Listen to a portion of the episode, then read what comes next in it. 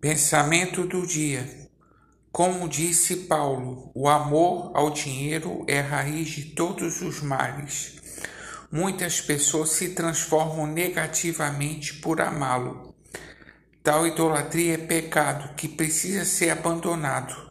Que nos nossos corações Jesus esteja no trono. Amém. Pastor Heber Jamil, que Deus te abençoe.